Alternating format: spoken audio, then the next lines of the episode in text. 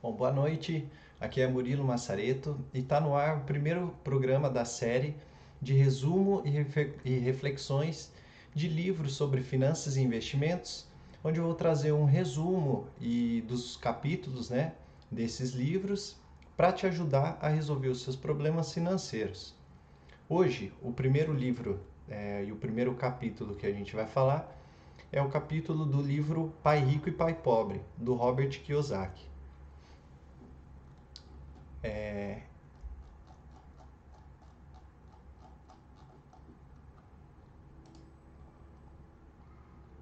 Esse livro é um best-seller de finanças pessoais e antes de começar a falar sobre o livro, eu vou falar um pouco mais sobre o autor. É, então, quem é o Robert Kiyosaki, né? O Robert Kiyosaki, ele é um empresário nascido no Havaí em 1947 e ele tinha como sonho viajar ao mundo e conhecer outros mercados. E por isso ele se formou na Marinha Mercante. Com essa formação, é, ele conseguiu um emprego na Standard Oil Company, que era uma petrolífera norte-americana e uma das maiores é, companhias de petróleo. Foi criada em 1870 e aí nas décadas seguintes foi absorvendo o mercado, foi comprando outras empresas e aí chegou a ser responsável pelo controle de 90% do mercado das refinarias dos Estados Unidos. É, isso o, durou até 1911, quando o Supremo Tribunal do país decidiu que esse monopólio precisava se dissolver. É, Para quem se lembra, a ESSO aqui no Brasil era dessa companhia e, e aí devido à sua formação ele trabalhou nessa companhia mas também ele serviu aos fuzileiros navais da sua região. Então, quando teve a guerra do Vietnã, ele precisou servir e ele ficou lá até 1974. Lá ele aprendeu é, meios de liderança de tropas, tal, ficou numa parte mais estratégica. E aí, quando ele voltou, ele ele ingressou na empresa Xerox, foi na parte de vendas da empresa Xerox, aquela de fotocópias, e isso foi muito bom para ele aprender técnicas de vendas. Inclusive no livro ele comenta um pouco mais sobre essas passagens, tanto na empresa petrolífera como na empresa Xerox. E ele fala um pouco mais e a gente vai falar também conforme for avançando nos capítulos do livro. É, esse autor ele, ele tem 15 livros, então assim tem bastante coisa que ele já escreveu. E o, o livro que ganhou mais destaque foi justamente esse, Pai Rico, Pai Pobre, tornando inclusive sua principal marca. É, a empresa dele, ele fundou a Cashflow Technologies, depois que ele saiu da, da Xerox, e essa empresa é a responsável hoje pela licença de publicação. Então, as vendas da, das suas obras já passam mais de 26 milhões de cópias, tem tradução para mais de 40 idiomas e circula por mais de 80 países no mundo. Então, assim, é um best-seller, é um livro bem difundido, bem é, divulgado. É, passando aqui.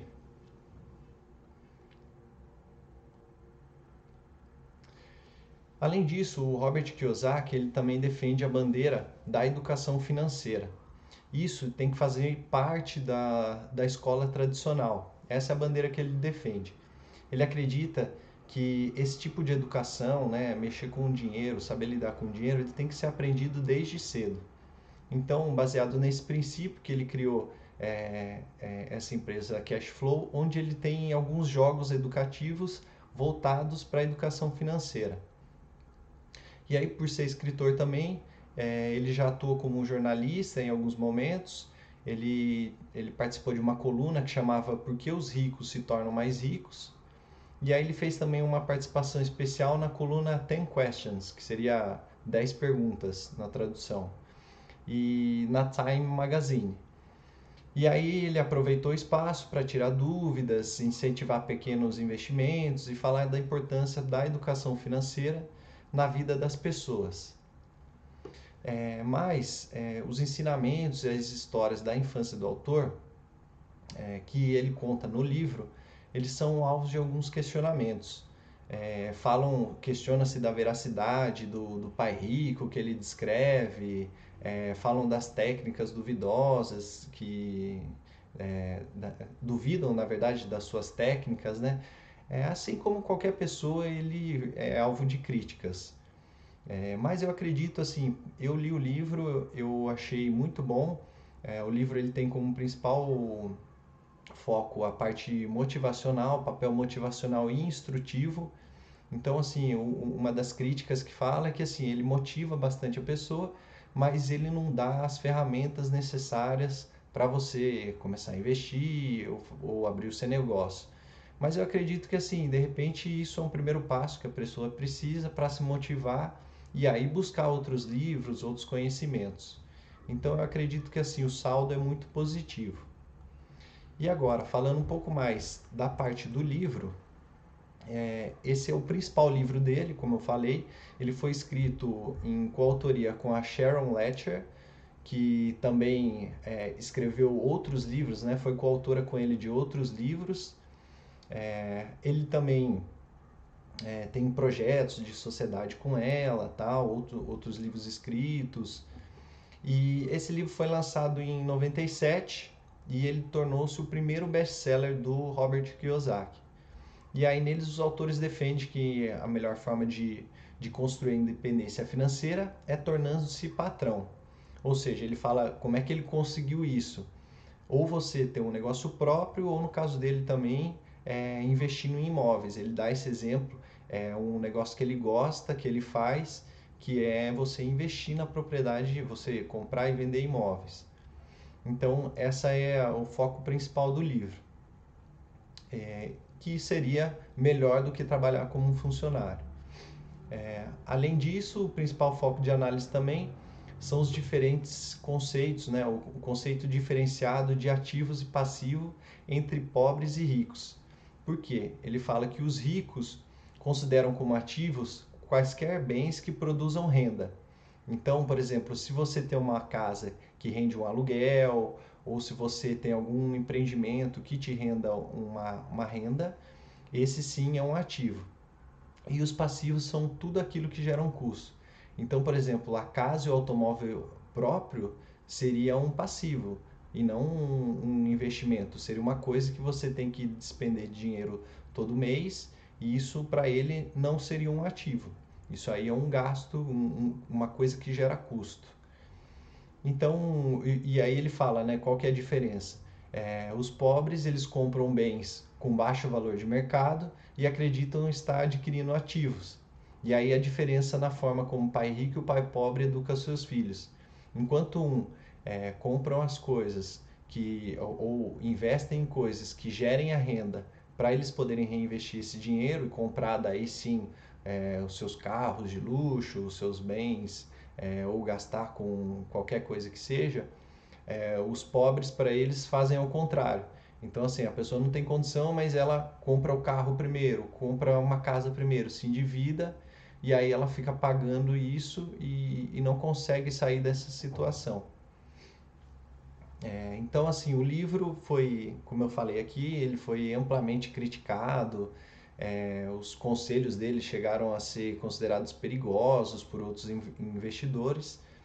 É, mas, assim, é, a, a, impressão que os críticos tiveram e a, a, a parte boa do, do livro é realmente a parte motivacional. E aí, assim, as pessoas terminam de ler, eu também quando terminei de ler, assim, você quer que é uma transformação. Você acaba de ler e você fala, realmente, eu preciso transformar minha vida, preciso fazer algo diferente. Então, é, essas são as principais coisas do livro.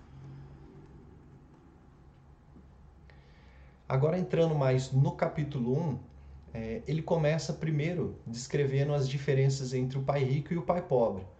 É, só dando uma pincelada, mas depois nos outros capítulos a gente vai entrar mais em detalhe o pai rico, é, é, na verdade, assim, o pai pobre seria o pai dele, e pobre por quê? Não porque ele não tinha dinheiro, mas porque ele tinha uma mentalidade, ele não tinha uma instrução financeira é, que ele considera como uma de uma pessoa rica.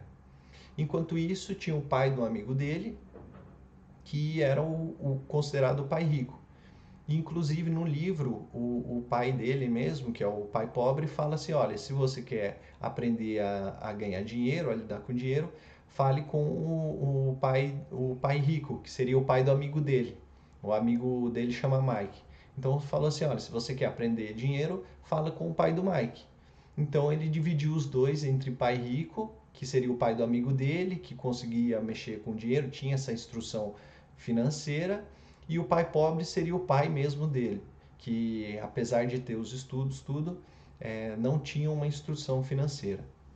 Então aqui, se vocês verem as diferenças, o pai rico, enquanto o pai rico nunca concluiu o segundo grau, ou seja, não tinha nem, nem é, universidade, nenhum diploma universitário, o outro pai, que era o pai dele, era instruído e inteligente. O pai dele, é, só para ter uma noção, ele era formado, dava aula ele tinha pós-doutorado numa universidade muito boa lá nos Estados Unidos, mas assim, isso de nada adiantava para a instrução financeira, ele não sabia mexer com dinheiro. Além disso, os dois eram bem-sucedidos, os dois trabalhavam arduamente, ele fala isso no livro, só que o pai rico dele, que apesar de ter somente o segundo grau, se tornou o homem mais rico do Havaí, enquanto que o pai pobre sempre enfrentou dificuldades financeiras. E o pai rico morreu deixando milhões de dólares para sua família e para instituições de caridade, para a igreja, enquanto o pai pobre deixou contas a pagar. Então, essa é a grande diferença entre o pai rico e o pai pobre. Apesar de um não ter uma instrução, é, uma formação conforme é, as vias tradicionais, que é você fazer uma faculdade e tal, ele tinha um grande conhecimento em como lidar com o dinheiro. Enquanto outro pai, que era formado, tinha até doutorado, era professor, não sabia lidar com o dinheiro e tinha grande dificuldade financeira.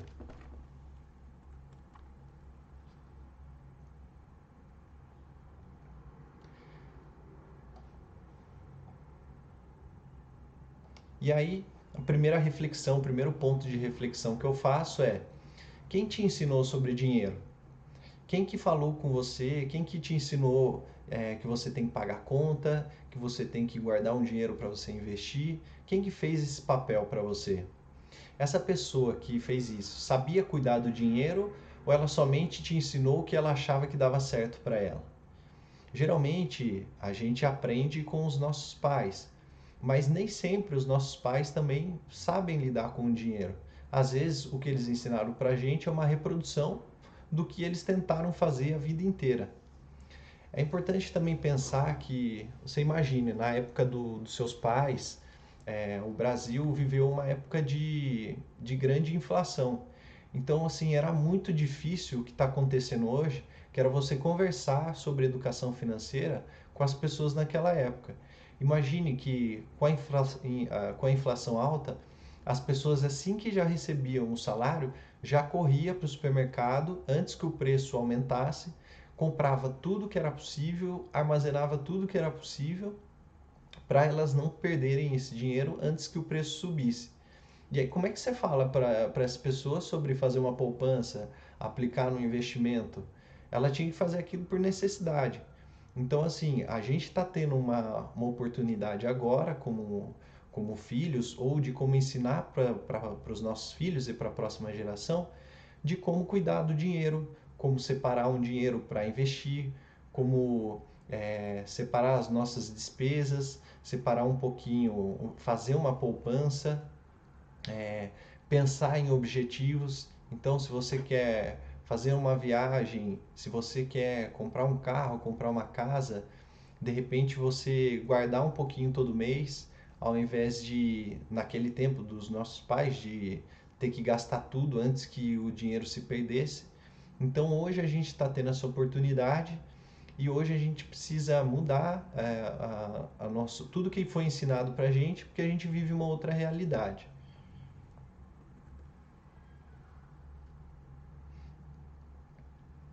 E aí eu peguei uma, uma frase que ele tem nesse primeiro capítulo, que é uma das razões pelas quais os ricos ficam mais ricos e os pobres mais pobres, e a classe média luta com as dívidas, é que o assunto dinheiro não é ensinado nem em casa nem na escola. Muitos de nós aprendemos sobre dinheiro com os nossos pais. Então é isso que eu falei. Ele mesmo aqui reconhece. É, a gente não tem muita orientação dos nossos pais, é, não por culpa deles, porque na época deles é, isso não era difundido, eles também tinham essa dificuldade da inflação alta, mas também a, a escola não faz essa, essa parte. Agora que a gente está tendo uma preocupação maior, estão tendo, foi tornou-se obrigatória agora a disciplina de educação financeira nas escolas, só que isso demanda tempo. Até que essas crianças que estão aprendendo agora sobre educação financeira consigam chegar no mercado de trabalho, consigam começar a ganhar o seu dinheiro para começar a poupar, investir, pagar suas contas, ainda vai demorar. É, é o começo de uma geração, mas já é um passo muito importante. Então, assim, é, as pessoas não aprenderam a lidar, é, as pessoas não aprenderam a lidar com o dinheiro.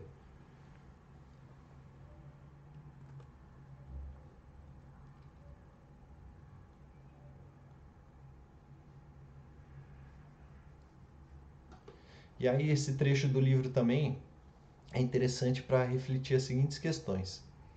Quantos de nós não repetimos os mesmos hábitos financeiros que os nossos pais praticam? Você já parou, para pensar e se perguntar se o que aprendeu é a forma correta de cuidar do seu dinheiro? Porque assim, a gente imita muito os nossos pais. Mas será que aquilo era o melhor? Igual eu falei, eles tinham essa mania, é, essa mania não, eles tinham essa necessidade de correr para o supermercado assim que recebesse dinheiro e comprar o máximo de coisas possíveis para estocar antes que esse preço subisse. A gente já não precisa fazer mais isso.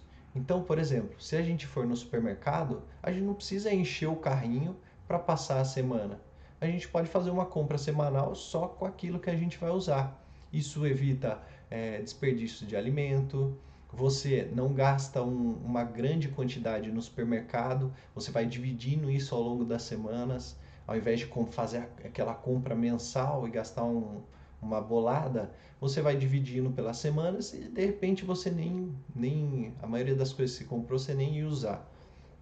Então, assim, esses hábitos é, que a gente aprendeu dos nossos pais, a gente precisa reprogramar para a realidade de hoje.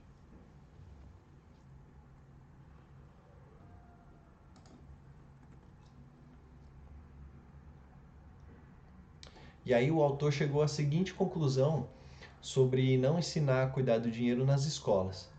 Isso explica porque médicos, gerente de banco e contadores inteligentes que tiveram ótimas notas quando estudantes terão problemas financeiros durante toda a vida.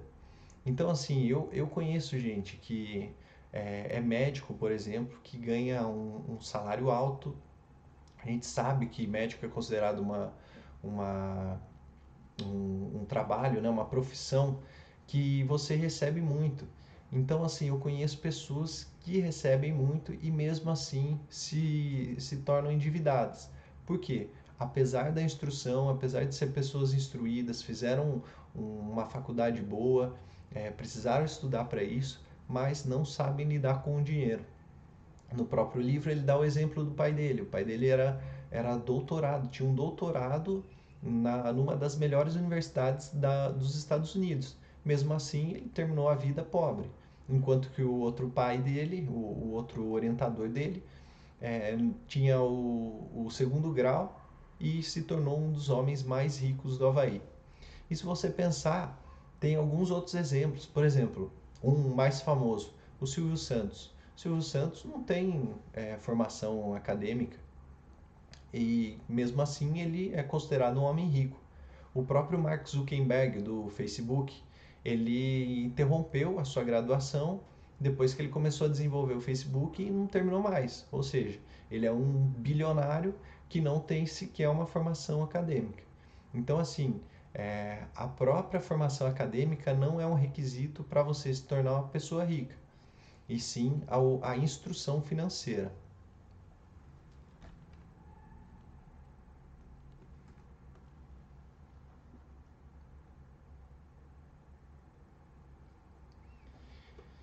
Então, como eu falei aqui, dei o exemplo, né? Quantas pessoas você conhece que conseguiram entrar em dívidas porque não controlaram seus gastos, mesmo ganhando uma boa quantia? Pare e pense, algumas pessoas que você conhece, pessoas que, é, que estão perto de você, algum parente, algum familiar, sempre tem algum exemplo na família ou de amigos de pessoas que ganham bem e mesmo assim gastam mais do que ganham e acabam se endividando. Aqui eu trouxe um, um, uma outra reflexão também que é, é, mais fácil ainda de achar, né? Quantos artistas, atletas, celebridades que mesmo ganhando uma fortuna conseguiram chegar à falência por gastar demais. Eu até tenho um, um, caso que eu acho interessante de artista, e eu até tenho um vídeo já falando sobre isso, que é o caso do. Uh, esqueci o nome dele. Elton John. O Elton John ele chegou a ganhar mais de um milhão, é, um milhão de dólares por show. E mesmo assim ele foi à falência. Imagine se você ganhasse um milhão em menos de uma hora, de, que leva mais ou menos uma, duas horas que leva o show, e mesmo assim ele conseguiu chegar à falência, porque ele não tinha instrução financeira. Não adianta você achar que você ganhar mais vai resolver o seu problema financeiro. Não, você precisa primeiro aprender a controlar o seu gasto para então você começar a sobrar um dinheiro e você investir e aí sim ganhar um dinheiro. Então, assim, é, ganhar dinheiro não é a solução e sim você saber lidar com o dinheiro.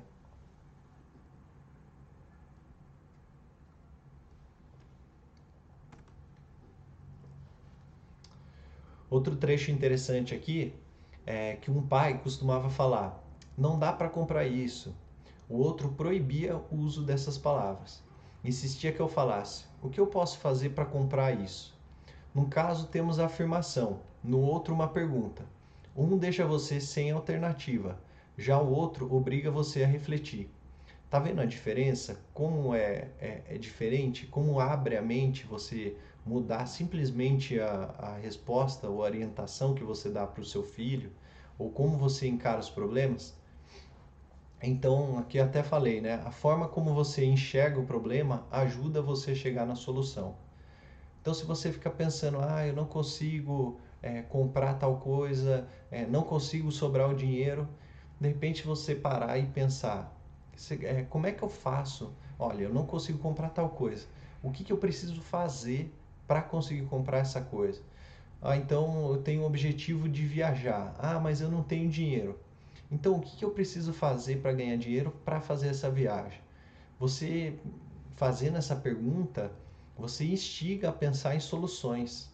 Isso é muito importante e foi um ensinamento que o pai rico dele deu para ele. Então, assim, você, o que você pode fazer para alcançar o seu objetivo? O que você pode fazer para comprar aquilo que você deseja? E o que está faltando para você alcançar seu objetivo? Pense um pouco sobre essas questões e pense nos problemas que você tem, principalmente os problemas financeiros. O que está faltando? O que, que você precisa fazer para conseguir alcançar isso?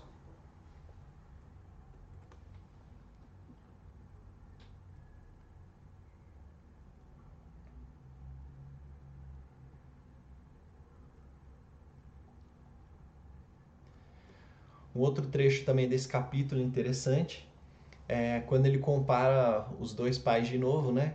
Então um recomendava: nossa casa é nosso maior investimento e nosso maior patrimônio, que seria o pai pobre. E aí já o outro pai rico, a minha casa é uma dívida e se sua casa for seu maior investimento, você terá problemas.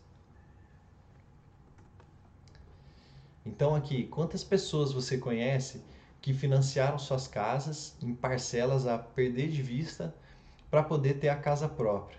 Você já colocou no papel, por exemplo, quanto de juros é pago em um financiamento de uma casa? Então é isso que ele quer dizer aqui com é, se sua casa for o seu maior investimento, então você terá problemas. Por quê? Para ele, o que faz sentido é você ter é, investimentos que te rendam uma que, que possam te render, possam te dar um rendimento e aí com esse rendimento você adquire uma casa, um carro. No caso da casa, por exemplo, ao invés de comprar uma casa para você, você poderia comprar uma casa para alugar e a partir desse rendimento que ela fosse gerando, você compraria a sua própria casa, o seu próprio carro. E é inclusive o que ele fez. É, o Robert Kiyosaki ele se interessou muito nesse ramo imobiliário e ele fazia muitas compras e vendas de casa. Inclusive ele comprava casa até sem dinheiro. Ele já fazia com, como se fosse uma venda antecipada. Ele viu uma oportunidade, uma casa com um preço bom e ele já identificava um potencial comprador. E aí assim, em menos de é, uma semana ele pegava de um e vendia no outro, ganhava um, um valor absurdo de lucro porque ele enxergava essa oportunidade e era um negócio que ele gostava. É, então, outra reflexão aqui: será que foi uma boa escolha ou foi a orientação dos seus pais que uma casa própria é sinal de estabilidade financeira? Não seria melhor comprar é, com a renda do investimento? Então, essa é outra coisa importante também. É, a gente aprendeu muito com os nossos pais de que o nosso objetivo na vida era ter uma casa própria, um carro próprio. Mas será que de fato isso é, é sinônimo de estabilidade financeira? É, tem até um exemplo que o Gustavo Cerbasi dá, que também é muito bom para falar sobre finanças pessoais, é que quando você compra uma casa, quando você assume esse compromisso, né, financiar uma casa, você fica preso. Primeiro que você vai ter aquela casa fixa, se você tiver uma oportunidade de emprego, uma oportunidade de viagem, você vai estar preso por conta daquela casa. Segundo, porque a realidade vai mudando ao longo do tempo. Então, por exemplo, se você comprar uma casa, é, vamos supor, você começa solteiro, aí você compra uma casa com um quarto. Aí de repente você vai lá e casa, aí você tem que mudar para uma casa de dois quartos. Aí vocês têm filhos, aí vai para três quartos. Aí depois o filho sai de casa, aí volta para dois, aí depois vai aposentar. Então, não é mais fácil você alugar com o dinheiro que você economizar, que você pagaria aí entre o aluguel e o, e o juro, entre a parcela e os juros, você investir esse dinheiro.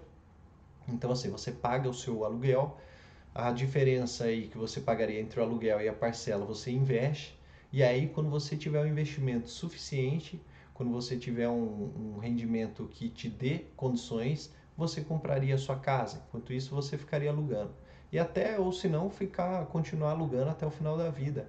É, você tem a liberdade de escolher se você quer mudar ou não, se você quer ir para outro lugar. É muito mais fácil, muito mais prático.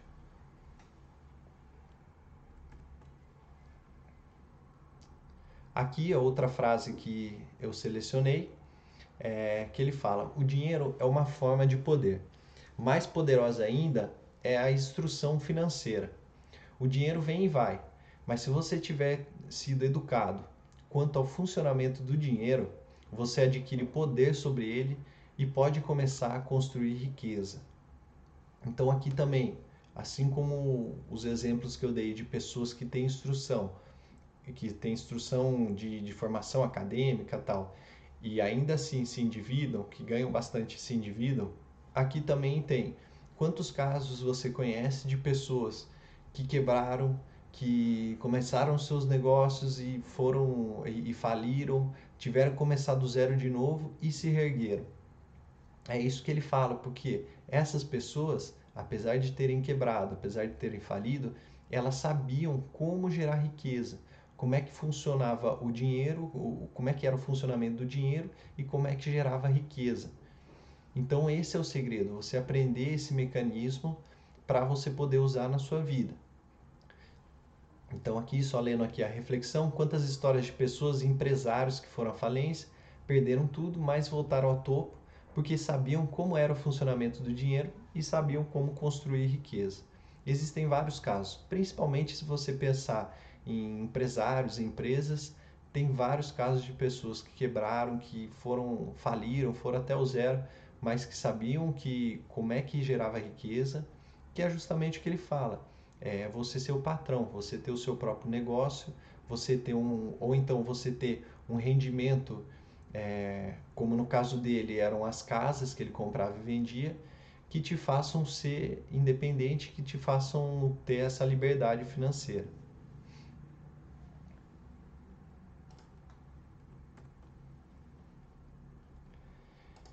E aí no finzinho do, do capítulo, o autor ainda finaliza com seis lições que ele repetiu ao longo dos mais de 30 anos e que ele vai tratar ao longo do livro, dos próximos capítulos, de uma forma mais aprofundada.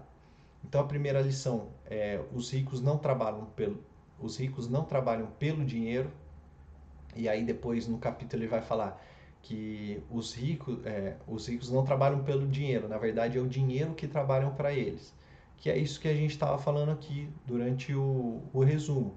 É você colocar investimentos, colocar coisas que te rendam, que possam trabalhar por você e gerar essa riqueza por você. A segunda lição é para que a alfabetização financeira? E aí ele vai dar uns exemplos é, de por que, que você tem que conhecer sobre finanças, por que, que você tem que conhecer sobre dinheiro. Para mim, pessoalmente, o principal ponto aqui é que, é, por exemplo, é, a formação acadêmica, a sua formação profissional, você vai trabalhar por um, por, um, por um período da sua vida e depois você vai aposentar. Você não vai fazer isso por toda a sua vida. Agora, o dinheiro, a partir do momento que você sai da sua casa, que você é, não depende mais dos seus pais, o dinheiro você tem que lidar até o final da sua vida. É, você sendo solteiro, casado, você tem que lidar com o dinheiro. Então ele explica para que, né, qual a importância da alfabetização financeira. A lição 3 é cuide de seus negócios, e aí ele fala um pouco mais sobre isso, né, sobre você ter o seu próprio negócio.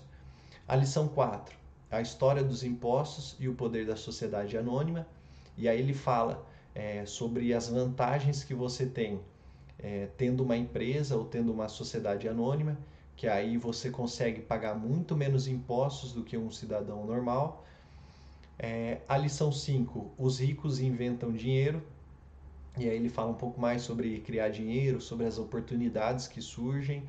É, tem, parece que assim, quanto mais rico a pessoa é, mais oportunidade vai surgindo, porque ela tem dinheiro, ela tem capacidade, principalmente porque ela sabe como fazer, como gerar riqueza. Então, realmente, é, o, os próprios ricos atraem a riqueza, atraem as oportunidades. E a lição 6 é trabalhe para aprender, não trabalhe pelo dinheiro. E aí que ele fala mais sobre as passagens que ele teve na, na companhia petrolífera, na Xerox, e como isso tudo serviu como aprendizado para ele. Ele não estava interessado muito no dinheiro, mas sim no aprendizado para ele poder aplicar esses conceitos na vida dele.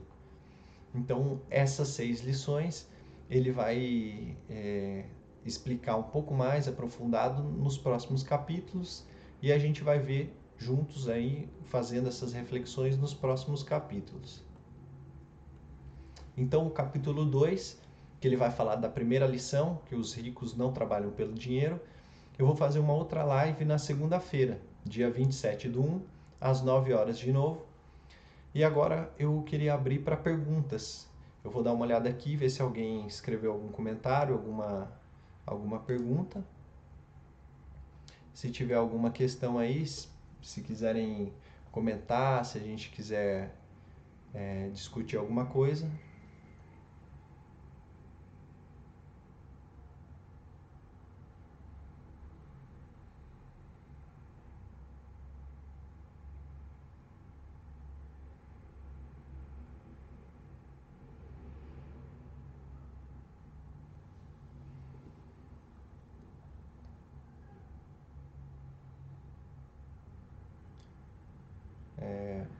Bom, então, muito obrigado, pessoal, pela participação. É, agradecer quem estava presente aí, é, o pessoal que estava no Instagram. É, eu tenho a gravação no YouTube, então se você se você estava assistindo pelo Instagram, depois tem, se você quiser assistir pelo YouTube, tem o conteúdo, tem as frases que eu citei. É, então até a próxima segunda-feira, a gente vai falar do capítulo 2 e aí, se tiver mais alguma questão, mais alguma algum alguma pergunta, alguma coisa sobre o capítulo 1, pode escrever nos comentários, que aí ao longo do, da semana eu vou respondendo. E se você quiser também, já vai ler no segundo capítulo para a gente poder discutir juntos na próxima semana. Um abraço a todos. É, não esqueçam de curtir aí no YouTube, curtir o vídeo, se inscrever no canal e até a próxima semana. Tchau, tchau.